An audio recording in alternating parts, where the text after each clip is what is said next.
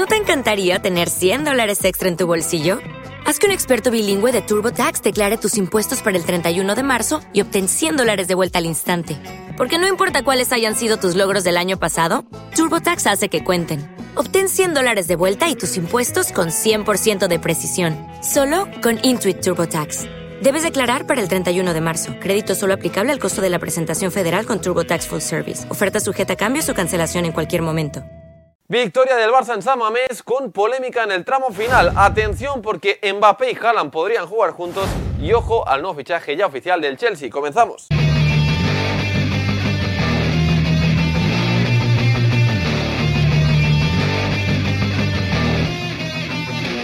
Buenos días, buenas tardes y buenas noches. ¿Cómo estáis familia Post United? Bienvenidos a un nuevo Post News. Ya arrancamos el Post News con la victoria del Barça en San Mamés. La primera parte arrancaba con ocasiones para ambos conjuntos. También nos ha dejado la imagen curiosa de Gaby arrebatando un balón desde el suelo con la cabeza. Y en el minuto 30 algunos aficionados del Athletic Club han lanzado billetes con la palabra mafia y los colores del Barça en protesta por el caso Negreira. El Athletic inquietó también la portería de Ter Stegen con un remate a balón parado que se fue al larguero, pero en la última jugada de la primera mitad tiempo de descuento, Busquets abría para Rafinha, el brasileño con su pierna derecha cruzaba el balón para marcar el 0-1 justo antes del descanso. En la segunda mitad el Athletic tuvo ocasiones para recortar la distancia y empatar el marcador. Berenguer tiró una ocasión al palo Tuvo otra Iñaki Williams, pero fue anulada por fuera de juego para donde Ter Stegen. Sin embargo, el partido no iba a acabar aquí. En el minuto 86, Iñaki Williams tenía un mano a mano frente a Ter Stegen, definía las mil maravillas y metía el 1 a 1. Sin embargo, entraría el VAR a revisar una presunta mano de Iker Muniain que finalmente el colegiado iba a señalar como falta a favor del Barça. De esta manera, el Barça sigue siendo líder 9 puntos por delante del Real Madrid. Y hablando del interés del Barça por el central del Athletic de Bilbao,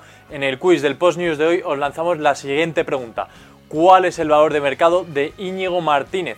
Si os la sabéis, dejadlo en los comentarios que os leemos. Y vamos ahora con más información del Fútbol Club Barcelona que pasa por el mercado de fichajes. Según se ha apuntado en los últimos días en la prensa de Barcelona, el fichaje de Bernardo Silva por el Fútbol Club Barcelona es muy complicado, pero aún lo podría ser más porque según apunta Sport se va a entrometer el Paris Saint-Germain. El club parisino quiere rodear bien a Mbappé y lo quiere hacer con Bernardo Silva y atención con otro futbolista del Fútbol Club Barcelona, es ni más ni menos que Usman Dembélé. Veremos a ver cómo afecta todo esto a los planes de futuro del Fútbol Club Barcelona. Todo ello además en un día bastante complicado a nivel institución, a nivel club, por el caso Negreira ha tenido que salir a hablar en Twitter Joan Laporta. Culés está tranquilos, el Barça es inocente de lo que se le acusa y víctima de una campaña contra su honorabilidad en la que ahora ya están todos. Ninguna sorpresa, defenderemos al Barça y demostraremos la inocencia del club. Muchos tendrán que rectificar. Una porta que en el tuit ha dejado caer que ya están todos porque además este mismo mediodía salía el Real Madrid con un comunicado oficial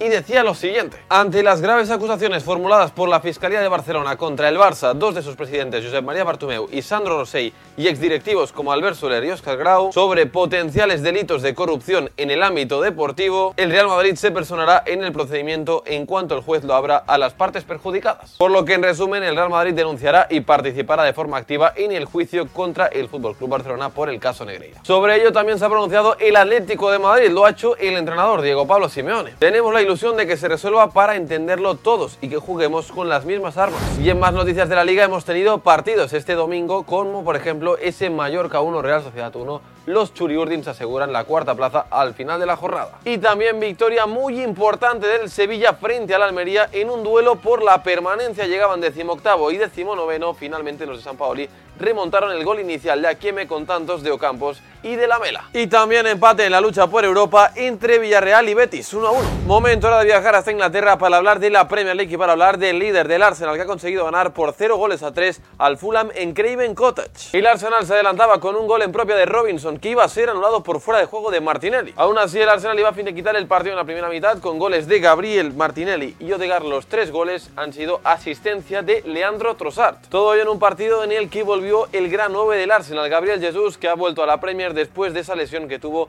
en el Mundial de Qatar 2022 frente a Camerún. Y del Arsenal nos vamos al Manchester United, que ha empatado 0 a 0 en Old Trafford frente al Crystal Palace. Todo ello en un partido en el que lo más destacado ha sido la expulsión por roja directa de Casemiro. El futbolista futbolista carioca ha sido dos veces ya expulsado por roja directa en 19 partidos en la Premier League, mientras que en la liga en 222 partidos no fue expulsado ni una sola vez por roja directa. Un Manchester United que no solo tiene esta mala noticia, sino que también tiene la lesión de Garnacho, que se torció el tobillo tras entrar sustituyendo a Jadon Sancho en el minuto 73, finalmente fue reemplazado por Fred en el minuto 90. Y en otro partido de la jornada, West Ham y Aston Villa empataron a uno goles de Oli Watkins y de Benrama. Y en el último partido del día, victoria de Newcastle por 2 a 1 frente a los Wolves, goles de Almirón y de Isaac. Y seguimos en la Premier League con el anuncio oficial y es que el Chelsea ficha a este joven crack. Es ni más ni menos que Dujuan Whisper Richards, futbolista del año 2005 que llega procedente ni más ni menos de Phoenix All Stars. Y seguimos en la Premier League con mercado de fichajes porque atención a lo que apunta de Sun y es que el Tottenham estaría buscando relevo de Lloris en la portería